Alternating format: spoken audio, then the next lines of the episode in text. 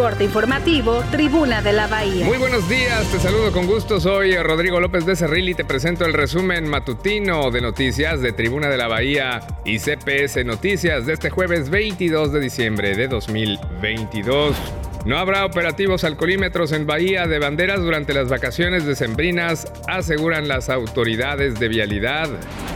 Están abiertas todas las dependencias del gobierno municipal de Puerto Vallarta, excepto pasaportes que depende de la Secretaría de Relaciones Exteriores.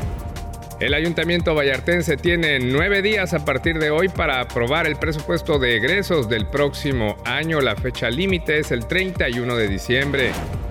Adelantan su Navidad a policías de Bahía de Banderas, anuncia la presidenta municipal Mirta Villalbazo un aumento salarial.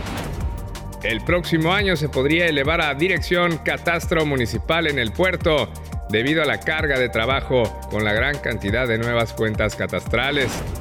Las operaciones en la central camionera se mantienen estables, pero se espera que se incrementen este fin de semana. Al momento hay más de 2.100 corridas al día. Soy Rodrigo López de Cerril y te invito a que sigas nuestras transmisiones a la una de la tarde, la segunda emisión de CPS Noticias con Fernanda Bojorques por TV Mar, Canal 10.1 y Radiante 98.3 y a las 9 de la noche la tercera emisión con Roberto Almaguer. Que tengas un excelente día. Hasta la próxima.